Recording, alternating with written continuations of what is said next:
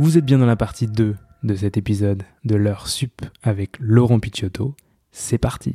Est-il vraiment utile d'avoir une boutique où je refuse aux personnes de rentrer? Je pense que oui. Je pense qu'à un moment, il faut fermer. Mais en même temps, j'ai envie de dire que si je remets ma casquette de détaillant, quelque part, ça me va bien.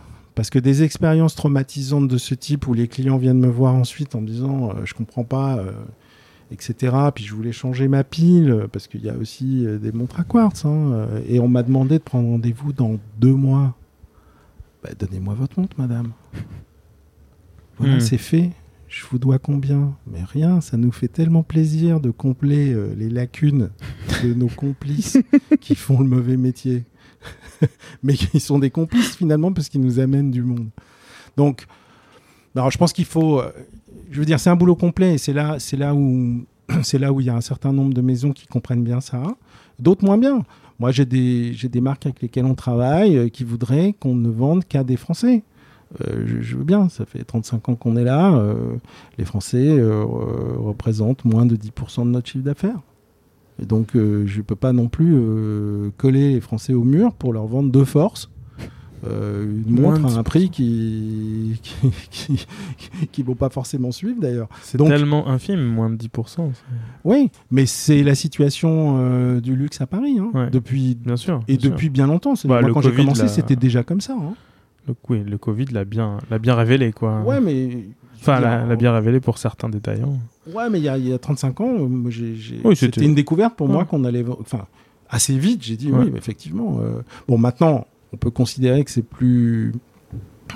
euh, le bon terme, euh, pas forcément le bon terme, mais que c'est peut-être plus commode de gagner plus d'argent et peut-être plus vite en Asie, aux États-Unis euh, ou dans d'autres pays plutôt qu'en Europe, quoi. Bon, maintenant, on a vu aussi dans le début des années 2000 une clientèle beaucoup plus jeune qui était arrivée parce qu'ils faisaient de la tech Mhm. euh, ou les traders de l'époque qui d'un seul coup étaient des flambeurs et, et- et donc parce que moi quand j'ai débuté j'avais des gens qui avaient euh, allez euh, les jeunes ils avaient 50 ans quoi Euh, Parce que ça, ça peut être intéressant. C'est, quoi le prix moyen d'une montre ça veut rien dire parce que c'est par marque chez chez MBNF ça va être 150 000 hors taxes Euh, chez, chez ZRC, ça va être euh, 2800 euros. Donc, euh, entre les deux, j'ai un gap. Euh, chez Moser, on va être euh, plutôt aux alentours de 25 000. Euh, chez Singer, on va être à 35-40 000. Euh, mais et puis chez Hublot, on va être euh, là, il y, a il y a une amplitude très très Ouais, énorme. importante, mais mais on va se rendre compte que finalement euh, beaucoup de ventes sont axées sur Classic Fusion et donc on va être euh, aux alentours de 9 000 euros euh, hors taxe de prix moyen.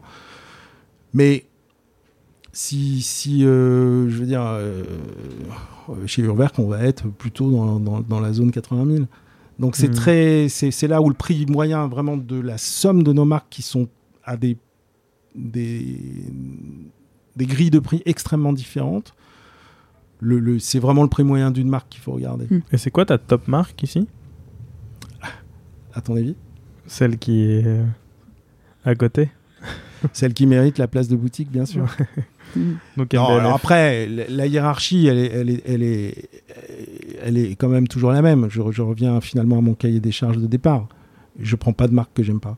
Hmm. Alors, il peut m'arriver en cours de route, De pour plus des raisons de stratégie, euh, de plus aimer une marque. Ouais. Ça s'est vérifié avec des marques institutionnelles il y a longtemps. J'ai quitté GGR, j'ai quitté USC à une époque où, pour moi, ils étaient sortis de leur autoroute à deux voies et, et commençaient à prendre des chemins où je, je- enfin, mes clients non plus Mhm. se, se, se retrouvaient pas là-dedans. Bon, c'était il y a longtemps, ça, ça a sûrement changé depuis, mais euh, euh, donc euh, j'ai envie de dire, moi, je, je suis à l'ambassade de toutes les marques que je fais, vraiment avec le cœur. Euh, Après, il faut que ça fonctionne, hein, ça c'est toujours pareil. euh, mais, euh, mais grosso modo, euh, je suis, je suis d'une certaine façon acheteur. déjà comme si j'achetais, enfin, j'allais dire comme si j'achetais pour moi. J'achète aussi pour moi. Euh, et, et bien souvent, il y, a des- il y, a des- il y a des marques où, ce que je disais tout à l'heure, j'ai envie qu'elles existent. Euh, là, ce matin, il y a un type que j'ai rencontré il y a quelques mois euh, à, Genève, au Geneva Watch Days, qui a un projet. On a énormément échangé depuis le début. Je lui ai dit à peu près ce que je dis toujours dans ce genre de cas, c'est-à-dire que j'ai simplement sur la boîte, les dessins, le mouvement, etc. J'ai dit, je fais ce que tu veux. Tu me dis ce dont tu as besoin. J'arrive. Et en fait, il a fait des calculs dans tous les sens. Et ce matin, pas plus tard que ce matin, il m'a envoyé un message en me disant Écoute, j'ai fait les calculs dans tous les sens.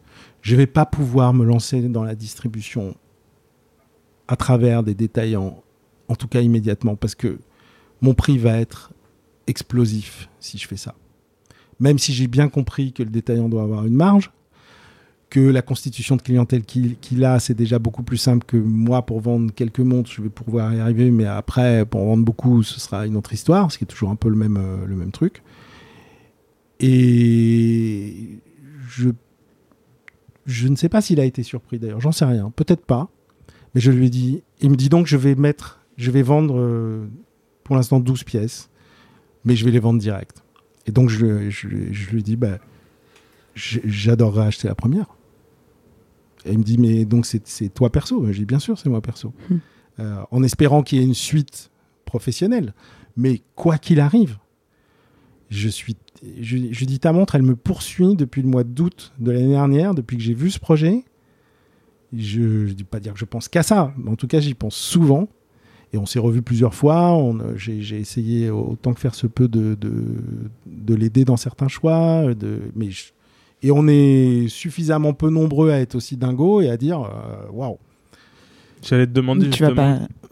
pas, Vas-y, Marie. tu vas pas les laisser, laisser filer et même. euh, Bon, on verra la suite. Après, il faut qu'il s'organise. Mais moi, je lui ai, je lui ai déjà présenté, euh, enfin, je, je l'ai déjà mis en relation avec euh, Michael T à Singapour, qui est, qui est- qui est- Enfin, je veux dire, les détaillants qui sont sur la photo ici, c'est toujours les mêmes. hein. Euh, Mm. Donc, euh, euh, Elle, elle vient d'où cette photo? Je me souviens elle plus. mais vient de. C'était Le Monde ou c'était. Non, c'était. Vanity Fair. Vanity Fair. Ouais, alors c'est une photo euh, The Retailers Ouais. avec. euh, Des années 2010. Je, crois. je me souviens de 12. cette photo et c'est la première fois que je la Ouais. revois depuis très longtemps.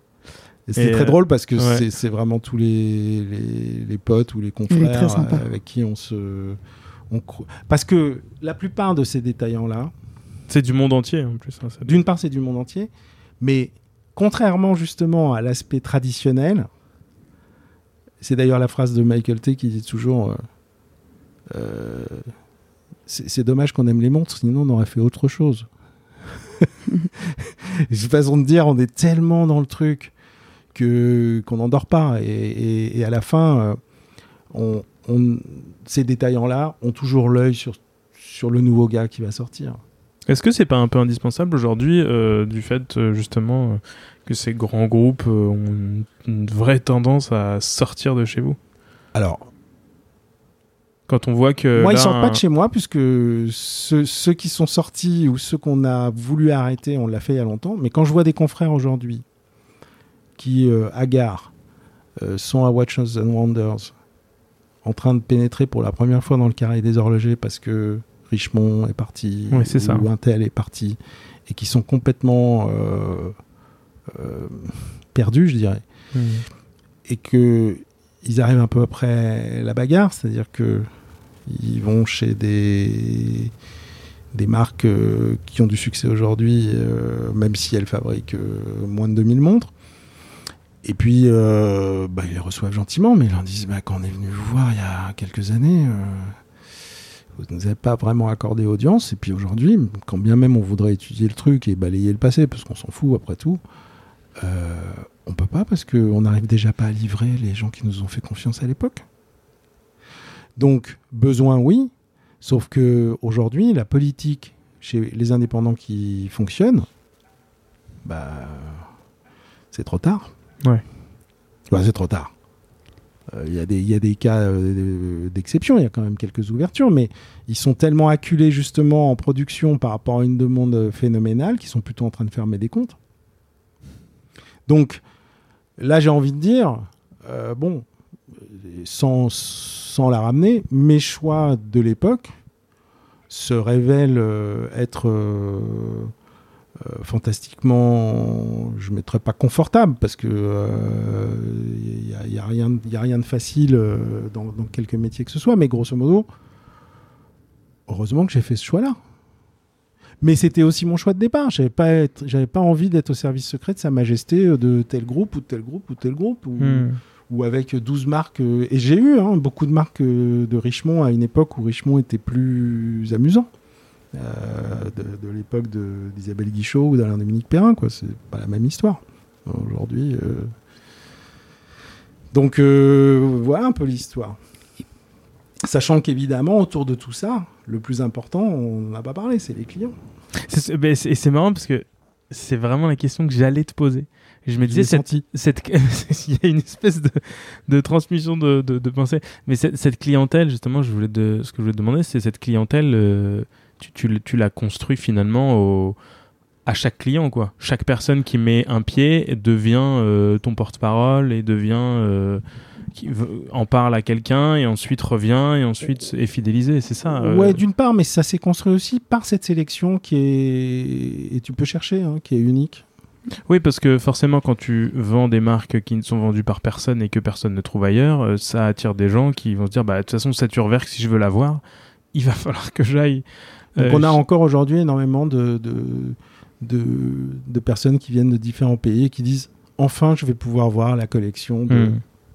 Euh, Singer ou de euh, Récence ou, euh, ou les parce qu'on a aussi beaucoup travaillé et on continue de le faire chaque année à mettre au point soit des séries limitées avec les, Hmm. les marques puisqu'on a des rapports de proximité à la fin qui soient que ce soit des rapports de proximité euh, assez intimistes aussi bien avec des indépendants qu'avec des grosses maisons. Dire, à Bulgarie, on est en train de préparer notre troisième série euh, spéciale. Alors, ça fit avec euh, Babin, euh, avec Antoine Pain, avec euh, Fabrizio Buonamassa. Enfin, je veux dire, on, est raccord. Moi, je leur ai dit, je veux faire que de la finissimo. Je veux être un octo spécialiste. Et on a démarré avec Mocopoleta sur cette première série Tattoo. On en a fait une deuxième. Là, on va faire une troisième euh, qui va être en or. Donc là, ça va être encore un autre challenge, Wow. mais ça va être assez exceptionnel parce que ce avait sera pas tout à fait une pièce en or euh, au sens classique du terme. J'ai vu une répétition minute euh, Octo Finissimo. Celle-ci, elle était dédiée à la boutique ou Non. non, non, pas. Non, ça, enfin, du courant. Non, on Ouais, du dire, si on y va, on y va. C'est-à-dire, moi, ma, comment dire, mon discours avec beaucoup de maisons, c'est de dire je veux tout, mais je veux plus. Donc déjà, dans ce qui existe en pièces compliquées chez eux, Ouais. là aujourd'hui, j'ai commandé euh, Chrono Tourbillon, euh, Nouveau Mouvement Tourbillon euh, et Quantième Perpétuel dans les trois finitions, mais qui étaient un peu effacés par Roma cette année. bon. Donc, le- le- le- la, la proximité qu'on a avec toutes ces maisons nous permet aussi de faire des choses particulières.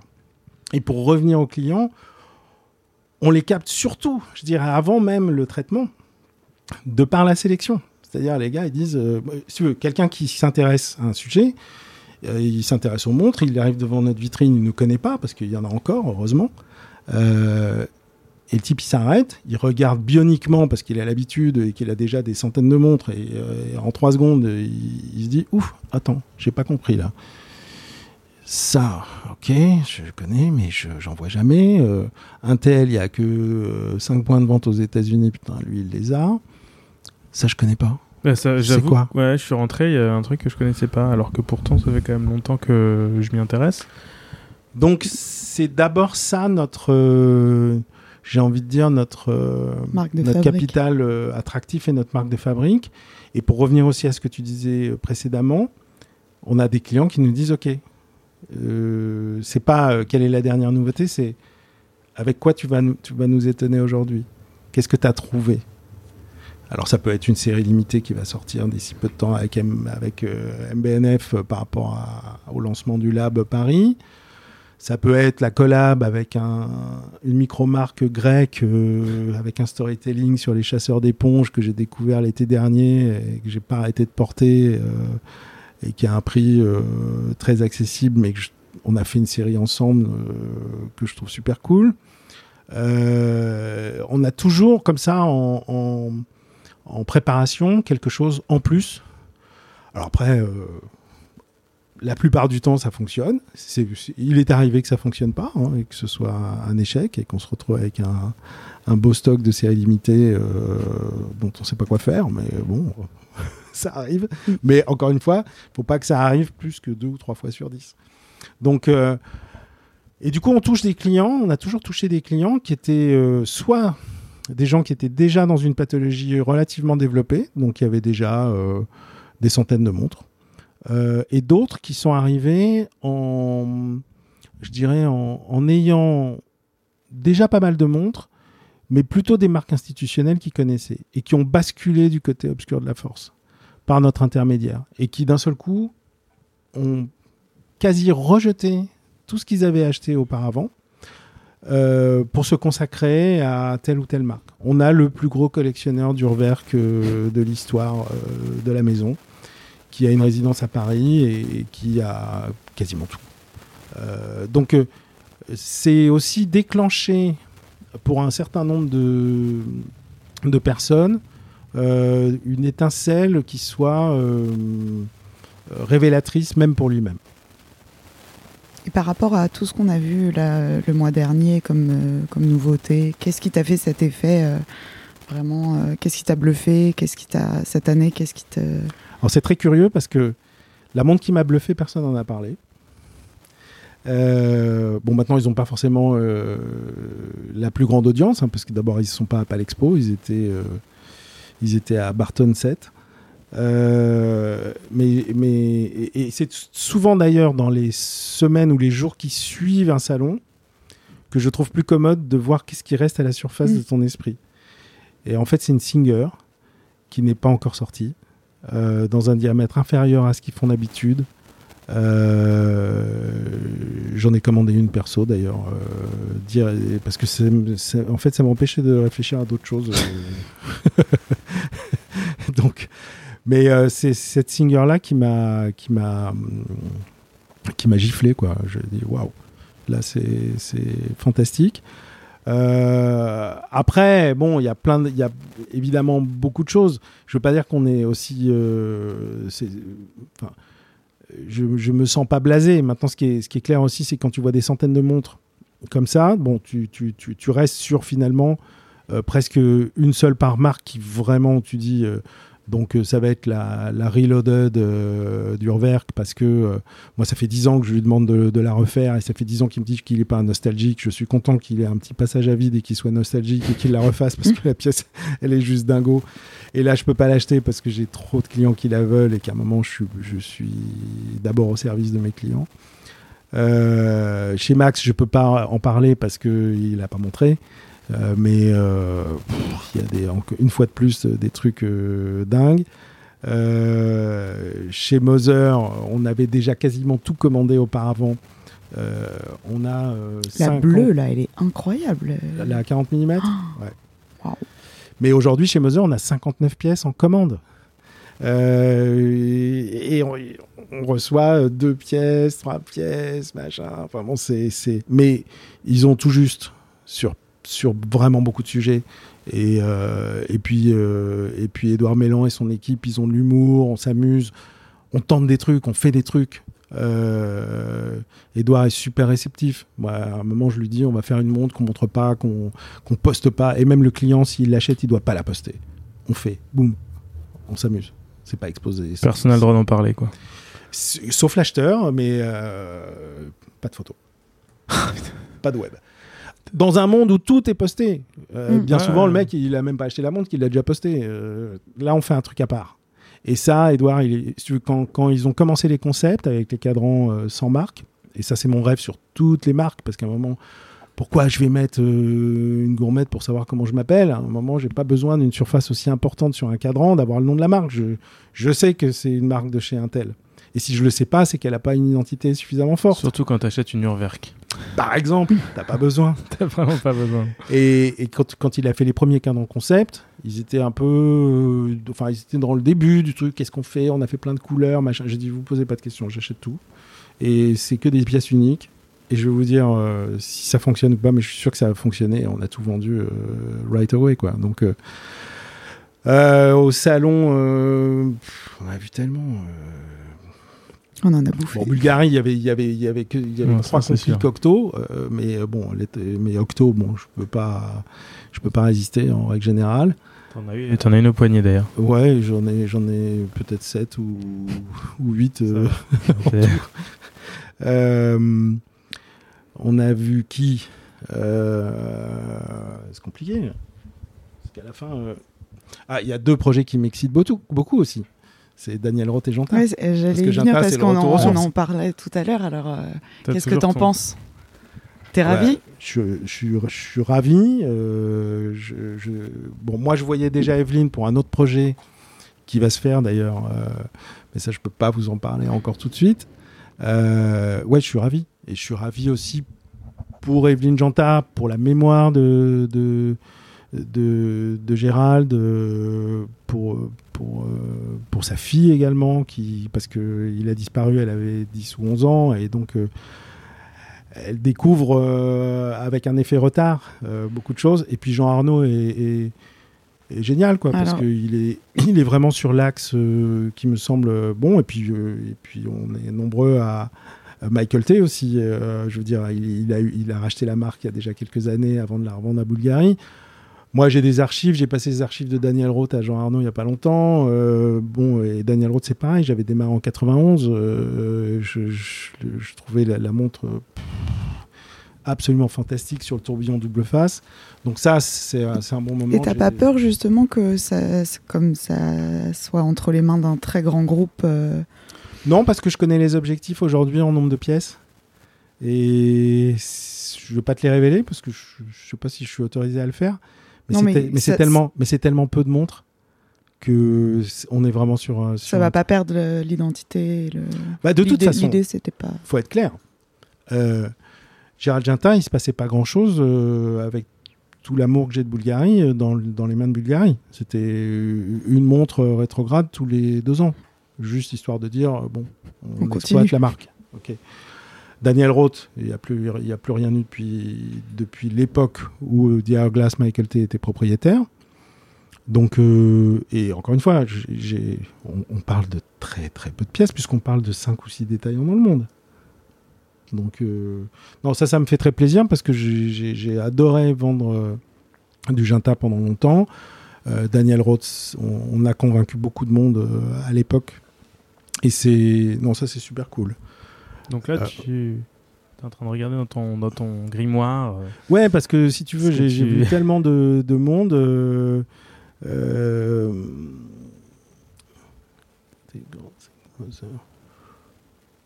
Bon, récent, c'était peut-être un peu une année un peu entre deux, parce qu'on était plus sur des, des couleurs de cadran et des choses comme ça, et, ça enlève pas le- le- l'intérêt que je lui porte. euh, et, et je serais très content d'avoir une.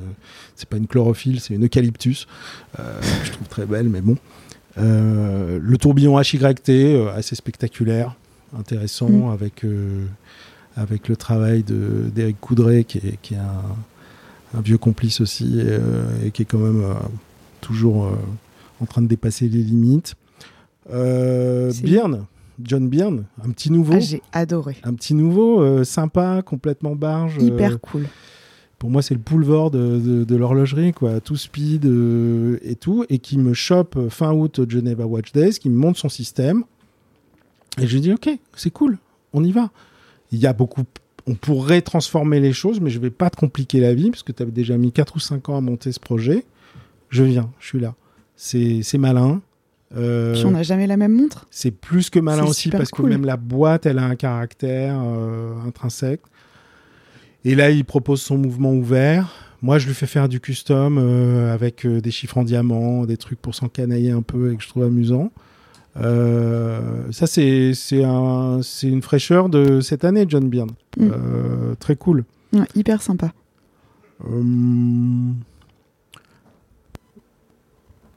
Cross Studio, on, a, on, on est en train d'élaborer une pièce unique sur leur nouveau mouvement. J'ai l'impression qu'à chaque fois, il y a toujours une, euh, une forte appétence pour, euh, au-delà des montres, l'horlogerie.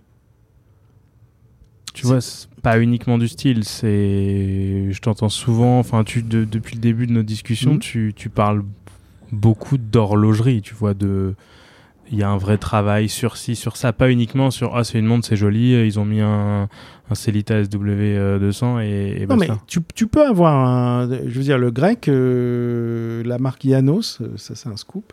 euh, le mec, il est équipé d'un Celitas. Ils vendent des montres à 1000 balles. euh, bon, c'est de l'argent, hein, je dis, je dis pas que c'est. Hmm. Mais, mais à un moment, il y a une rupture en design où le type, il a.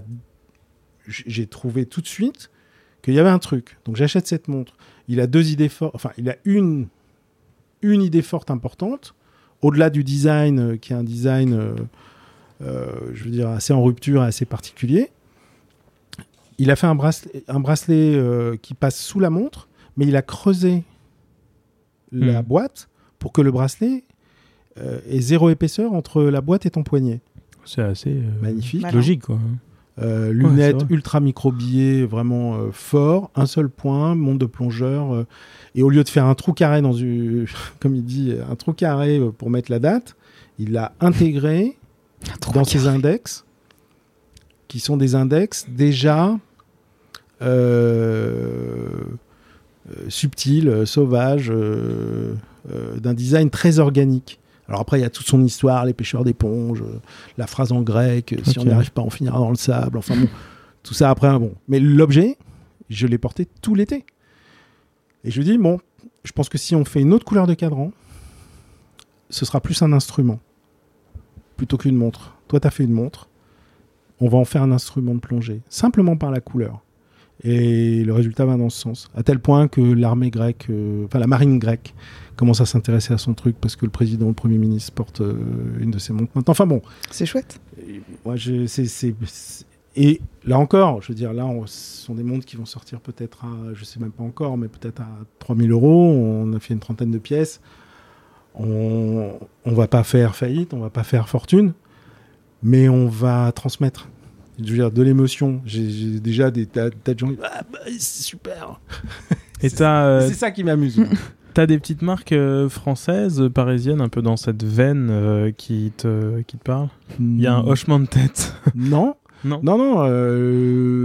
bah, la- en marque française, je- bon, après, c'est toujours pareil. John Byrne, il est français, mais c'est des mondes suisses.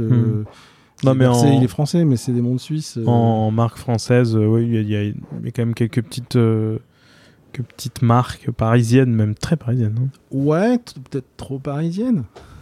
Hmm. Non, je suis pas, hum, je suis pas hyper réceptif euh, aux marques auxquelles tu fais allusion. Euh, je vois très bien de quoi tu parles, mais je suis pas réceptif pour, pour plein de raisons. D'abord pour des raisons de lecture.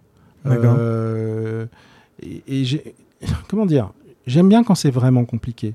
J'aime pas quand on, je suis pas très réceptif à faire semblant d'être compliqué. Euh, de, de- comment dire. Euh, je fais un truc qui est pas compliqué au sens noble de l'horlogerie, mais qui fait comme si.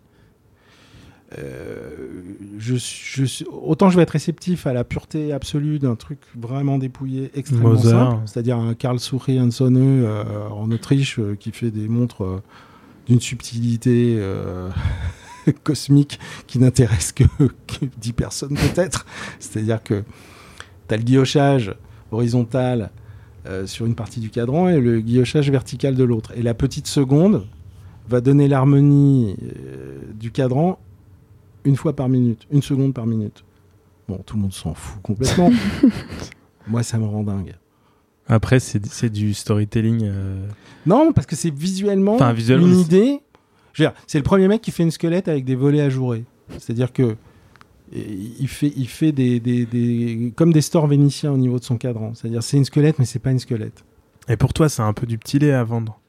Parce ah non, que- non, ça se vend pas du tout, euh, Karl Sourianzo. Alors, non, après, j'ai pas vu la montre, mais. enfin, ça on- se vend pas du tout. quand on Ça, tra- Quand je te dis ça intéresse euh, 10 personnes. euh, Mais toi, c'est deux génial. potes de- et un cousin, euh, quand j'en ai vendu trois dans l'année, je suis, je suis au max. mais Ça je- te, permet mais de ça raconter une, ça te permet de raconter une histoire parce que quand tu arrives face Oui. au client, il y, a, y des petits détails comme ça. Sauf qu'il y a beaucoup de clients qui s'en foutent complètement de ce genre d'histoire. que-. Mais là, il sort.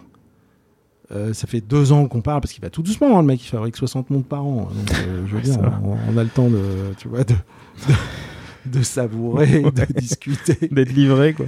Là, il sort une montre dite sport qui s'appelle la Belvedere. Et c'est une montre où il a trouvé un truc, c'est vraiment un, un trick, euh, où la date, elle va être dans un guichet, mais ce guichet, il va, il va tourner au fur et à mesure de l'écoulement des 30 jours. Et ça, je trouve ça intéressant, euh, au-delà de la pièce qui, au niveau euh, design... Voilà, au lieu et- que ce soit le disque dateur qui bouge, c'est le un cercle. C'est l'ensemble qui bouge. Ah, C'est-à-dire, c'est ton guichet qui va se déplacer. Ah. Et ça, ce qui m'intéresse dans la notion de la perception, c'est que d'un coup d'œil, tu vas comprendre, peut-être, si tu lis pas, tu vas pas forcément lire quelle date on est, mais tu, vas sais, bien comprendre si tu es à la moitié du mois ou, ou- ou dans le premier quart. Et Hmm. ça, je trouve que c'est une perception intéressante de, de la date. Et par rapport à tout- toutes les marques euh, dont on a parlé euh, de- depuis tout à l'heure, même là, quand tu évoques, c'est vraiment des choses euh, très différentes, très aussi euh, novatrices. Qu'est-ce que tu penses?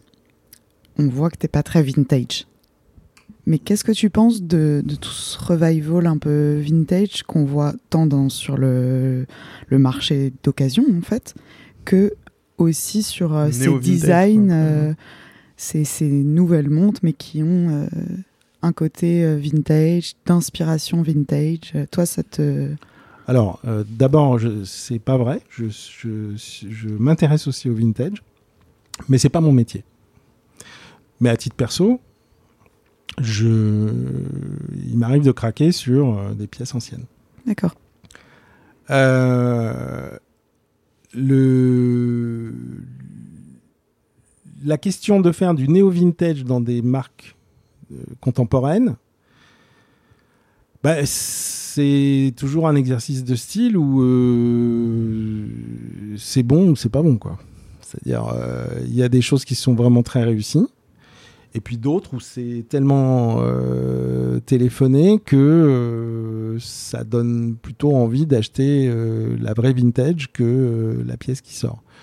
Donc tout ça, c'est un savant mélange de dosage. De toute façon, l'alchimie, pour qu'une montre soit, pour qu'une montre te plaise finalement, la vraie difficulté, c'est que il y a tellement de paramètres en termes déjà de design, avant même de parler de mouvement et de complications, si tant est qu'il y en ait c'est que finalement, c'est un, une accumulation de détails qui vont passer par la boîte, euh, le cadran, l'ergonomie, euh, le- les aiguilles, euh, la typo, les index, etc. Et c'est une telle foule de trucs qu'il n'y a pas de recette idéale. À tel point que quand tu fais des tests, tu t'aperçois que si tu montres deux modèles totalement identiques et que l'un a des aiguilles différentes de l'autre, bah, tu vas avoir euh, des courants qui vont euh, dire c'est là que je préfère. Pourquoi? Difficile à, exprimer en tout cas et à analyser. Donc euh, donc c'est là où il n'y a a pas de recette miracle. Donc on peut faire des trucs néo vintage qui sont super euh, justes et parfois plus justes que, que la pièce vintage et puis parfois on est on est on est hors sol ou hors champ. euh. Maintenant le vintage si c'était aussi dans ta question, mais je suis pas bien sûr. Après, on est dans un marché aussi qui a beaucoup évolué et à plus forte raison ces derniers temps. Euh, quand tu vois, il y a une pièce qui passe chez Philips là, qui m'intéresse beaucoup. Et c'est pour ça que je vais, je vais pas la nommer. Mais euh, elle a été achetée 460 francs en 72 de mémoire. Elle va probablement faire entre 80 et 120 000.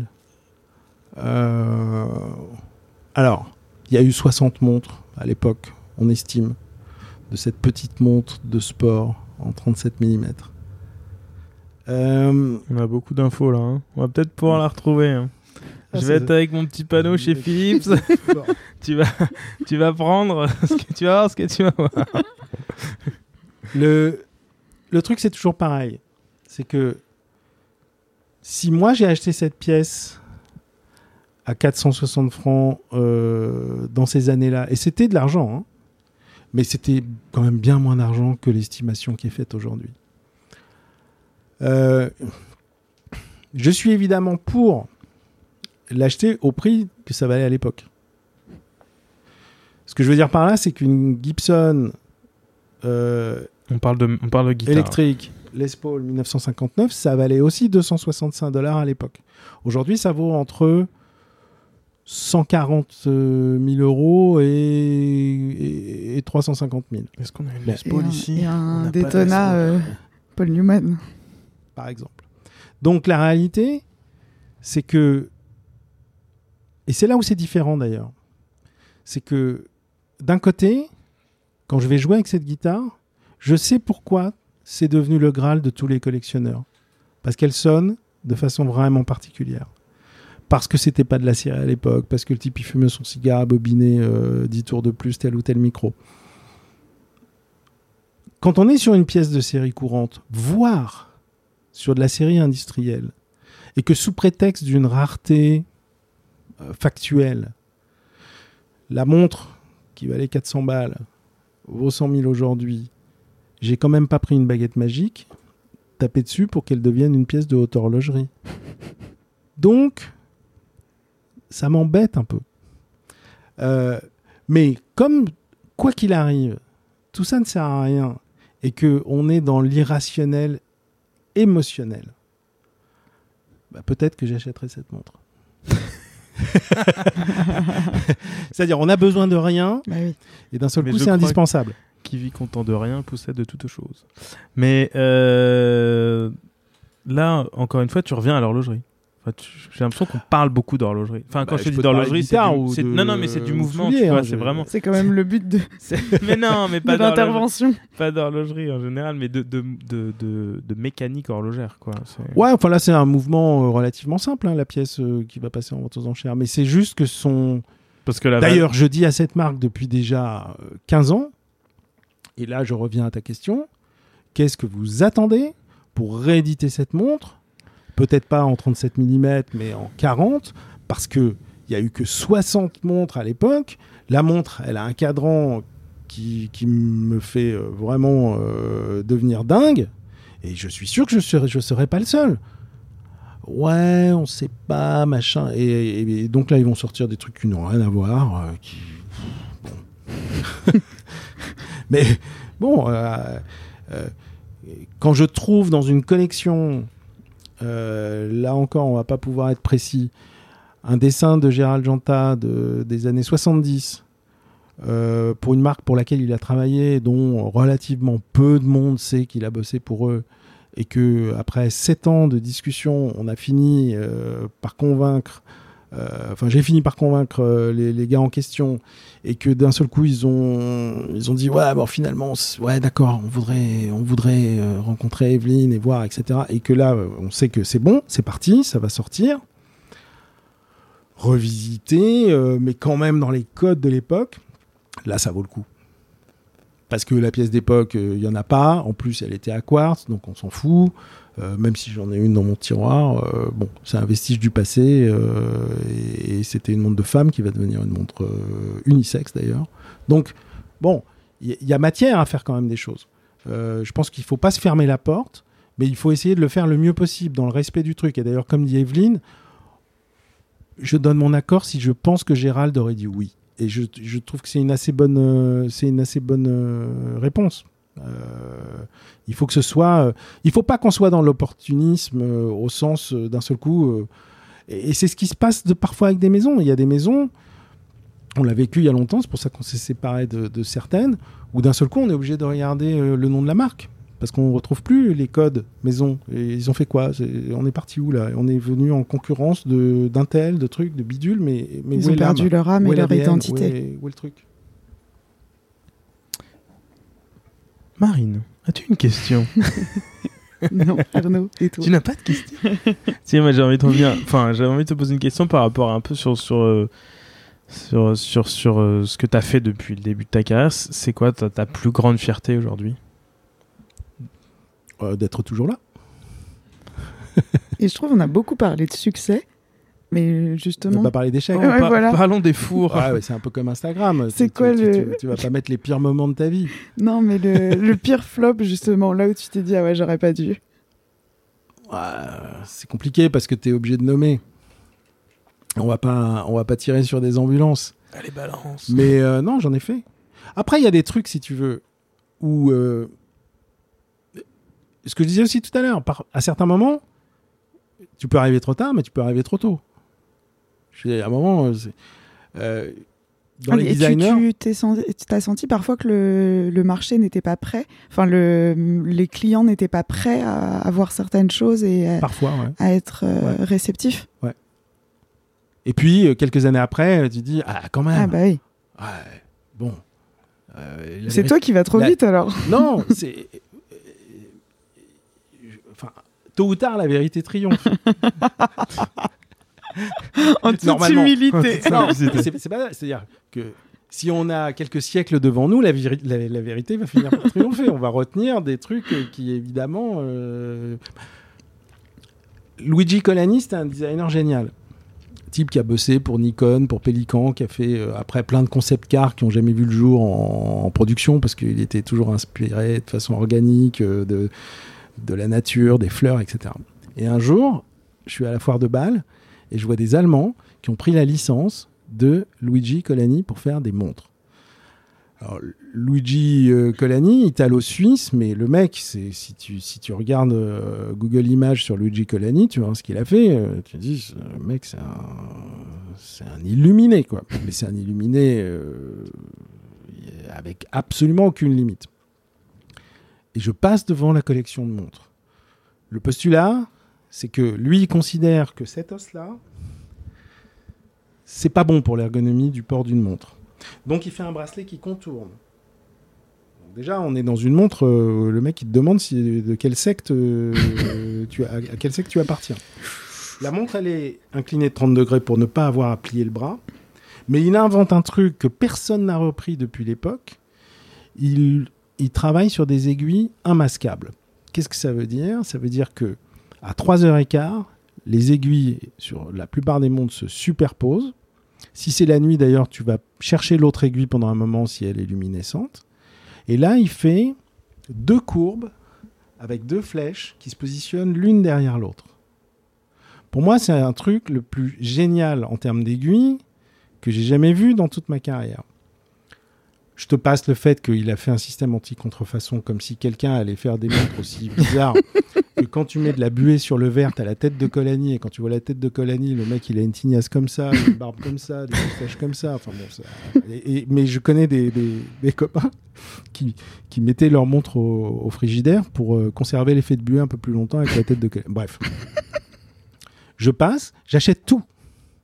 Il a fait des montres en or pour femmes avec. euh, ah ben, je te garantis qu'à l'exception d'un client qui a acheté euh, un chrono qui devait faire 50 de diamètre avec, euh, avec des aiguilles dans tous les sens, un mascable, etc., euh, j'en ai jamais vendu.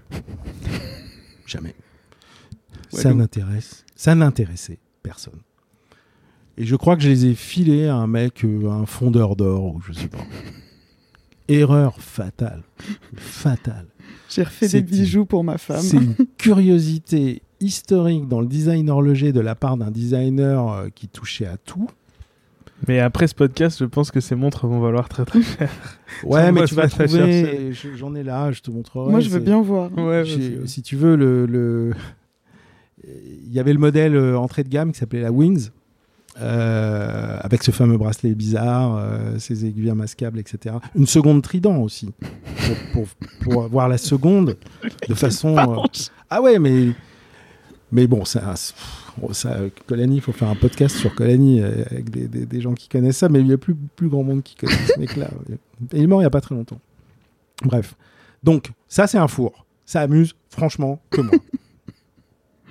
Ça m'est arrivé quand même euh, en 35 ans, euh, on va dire suffisamment de fois. Mais après, je reviens à la fierté. C'est combien de fois aussi ça a matché.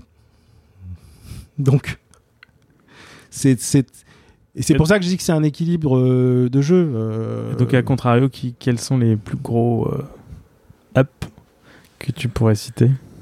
Bah, ça dépend ce qu'on entend, ce qu'on entend. Ça dépend ce qu'on attend par up. Ah, Un truc euh, vraiment euh, que ce soit- en général, c'est un mix entre commercial et et, et, produits. et notoriété quoi, tu vois, genre, et produits purs quoi. Ouais. Bon, j'ai évidemment les plus récents en tête, c'est Octo Tattoo, euh, qui, qui a été euh, Ouais. enfin, en 10 minutes. euh, tout s'est vendu et les gens qui les ont achetés les gardent précieusement et, et sont à l'affût de, de, de, des ou de la prochaine. Mais il y a eu plein de choses. Si tu veux, si je remonte beaucoup plus loin en arrière, à l'époque, on avait la boutique Audemars. Quand on a, quand on a été mis devant le fait que ça s'arrêtait, on a négocié, euh, euh, deux séries. Euh, non, quoi que c'était avant, je sais plus. Enfin bref. Et on a fait 50 exemplaires de Chrono Royal Kasparov en titane microbillet à une époque où le microbillage chez Audemars, ils ne savaient pas ce que c'était. Et ils étaient un peu sceptiques. Et euh, 50 montres, c'était très peu à l'époque parce que AP à l'époque faisait des séries de 500 voire 1000. Euh, la cote doit être sympa aujourd'hui là-dessus. Et les garde. Et les Ah garde ouais. tous. Enfin, si j'ai un client euh, l'autre jour euh, de Madagascar qui m'a dit Je suis désolé, Laurent, mais l'offre était tellement importante. je m'en suis séparé. Je lui dis Mais Donc tu es venu dépenser ce que tu as gagné Exactement. pour euh, la prochaine. Il exactement. fait Non, justement pas. Donc on a fait ça avec une offshore aussi par, par la suite. Ça c'était génial. On a on a fait et très après je vais pas euh, la ramener non plus mais franchement il y a des trucs je suis obligé parfois d'aller regarder dans l'ordi ou, ou dans les notes euh, euh, surtout que à une époque on avait non on avait déjà pas internet donc on on venait en armure euh, le matin tu vois c'était compliqué mais en plus on n'avait pas d'appareil photo c'est-à-dire il y a des tas de choses où j'ai pas une seule photo Ah ouais. parce qu'il fallait sortir un réflexe, que pour prendre une bonne photo, il fallait déjà euh, être photographe, et qu'aujourd'hui, euh, on a tous un appareil dans la poche, et, et vas-y. Et il y a des trucs où j'ai demandé aux archives de, de certaines maisons, Mhm. Gérard Perrigo, euh, Gino Macaluso, qui était un ami, on faisait des pièces uniques sur des tourbillons, on, on faisait ça pendant longtemps, et on s'amusait même à faire le proto-concept de ce qui aurait pu être la genèse de ce qui avait été fait sans que ce soit vrai. C'est-à-dire de, de dire, tiens, euh, voilà, à l'époque, le, tourbillon euh, trois ponts euh, en lauréato était sorti. Il va normalement peut-être ressortir un jour. Euh, et, et donc je dis à Gino, bah, écoute, ce serait sympa si on faisait une concept alors qu'elle est déjà sortie. Bon, à ce moment-là du podcast, la carte mémoire est totalement pleine et je viens juste de me rendre compte. Donc ça a coupé, donc on va reprendre avec une nouvelle carte mémoire.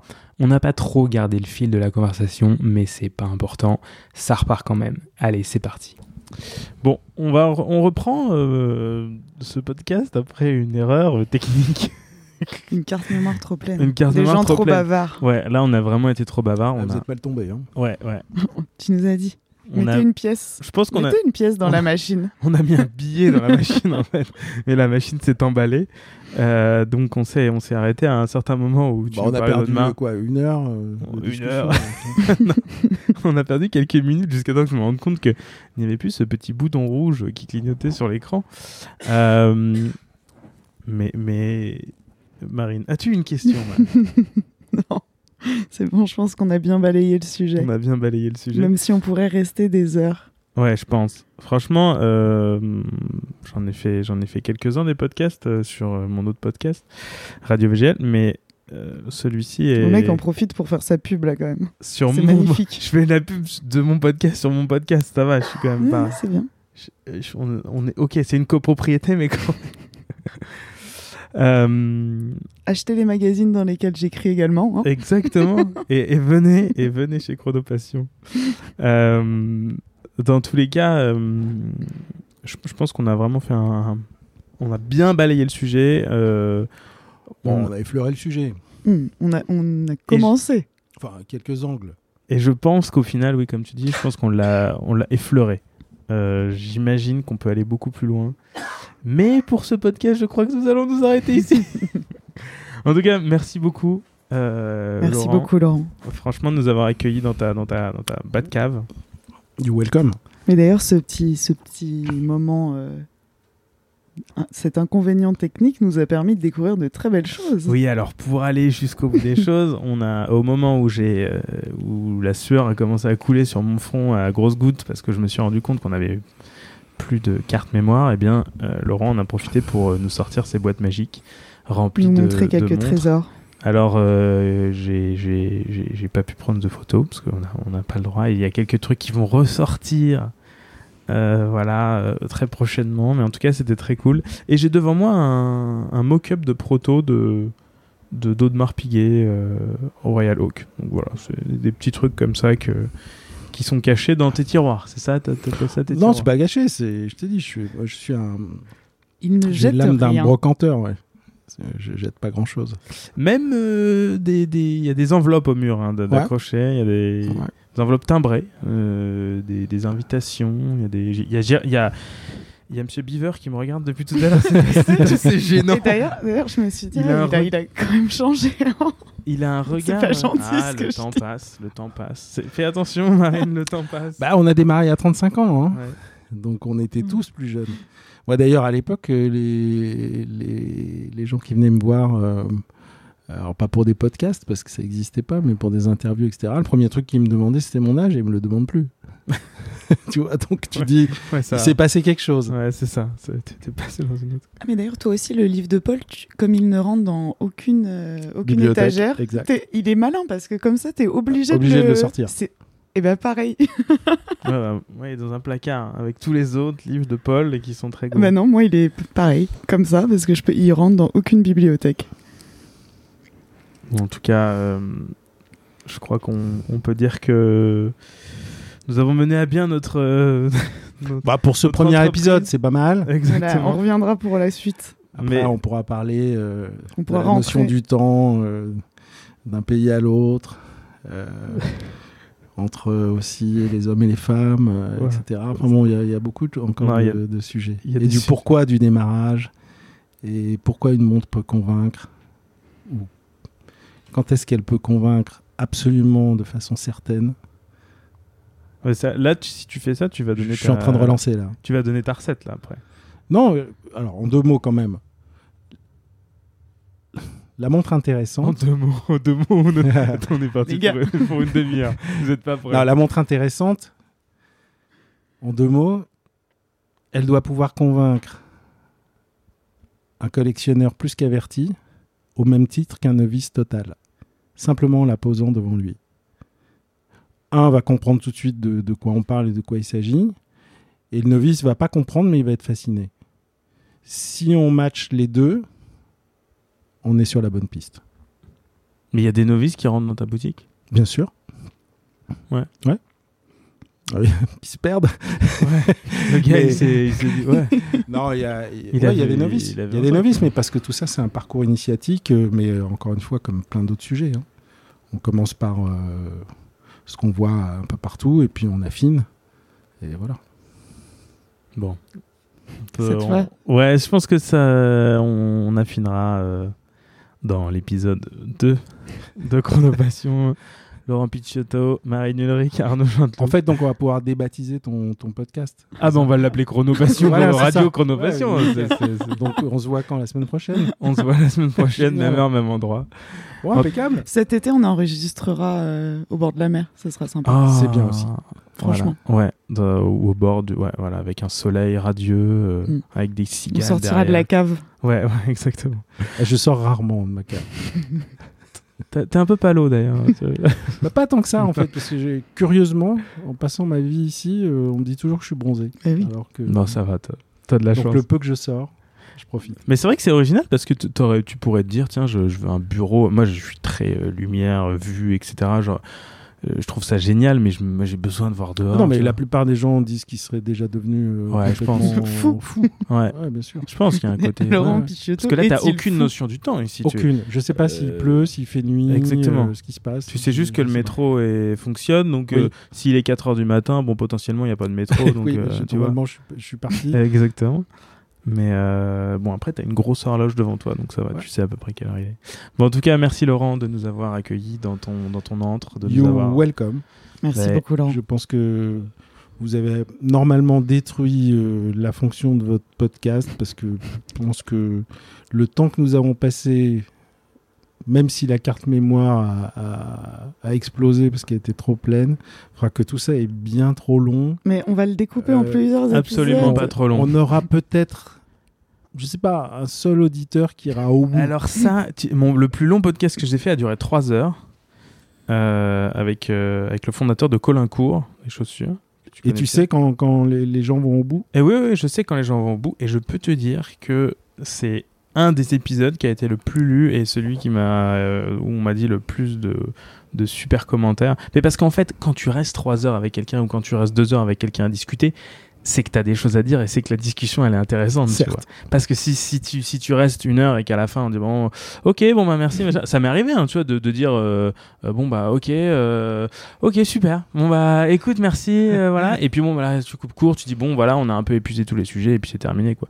Mais là voilà, on n'est pas, on- là, là on pourrait rester encore. Là tu nous sers à manger, un peu à boire, on y va quoi. tu vois là, moi c'est, c'est juste ça le problème quoi, tu vois. là. Les besoins un peu Il y a naturels. Bouli qui se réveille. Voilà, Bouli. C'est l'heure du goûter. Ouais, c'est ça. Mais j'ai tout le temps faim. donc c'est ça. Bon, en tout- cool en tout cas. un grand Ouais, merci à toi. Merci Laurent. Et euh, merci à tous d'être arrivés jusqu'ici. Bravo, félicitations. Et puis n'hésitez pas, donc, si le- l'épisode vous a plu, à vous abonner, à mettre des petites étoiles, euh, peu importe où vous êtes, euh, sur Apple Podcast, sur Deezer, sur Sp- Spotify, euh, sur SoundCloud. Et puis bah, on se retrouve euh, pour un prochain épisode euh, dans, dans quelques jours, semaines, on sait pas. On, on- Bah, on la semaine prochaine, jamais. on a dit. Surprise. Voilà, la semaine Le prochaine. podcast Chronopassion. Exactement. Ciao. Merci. Bye bye, merci.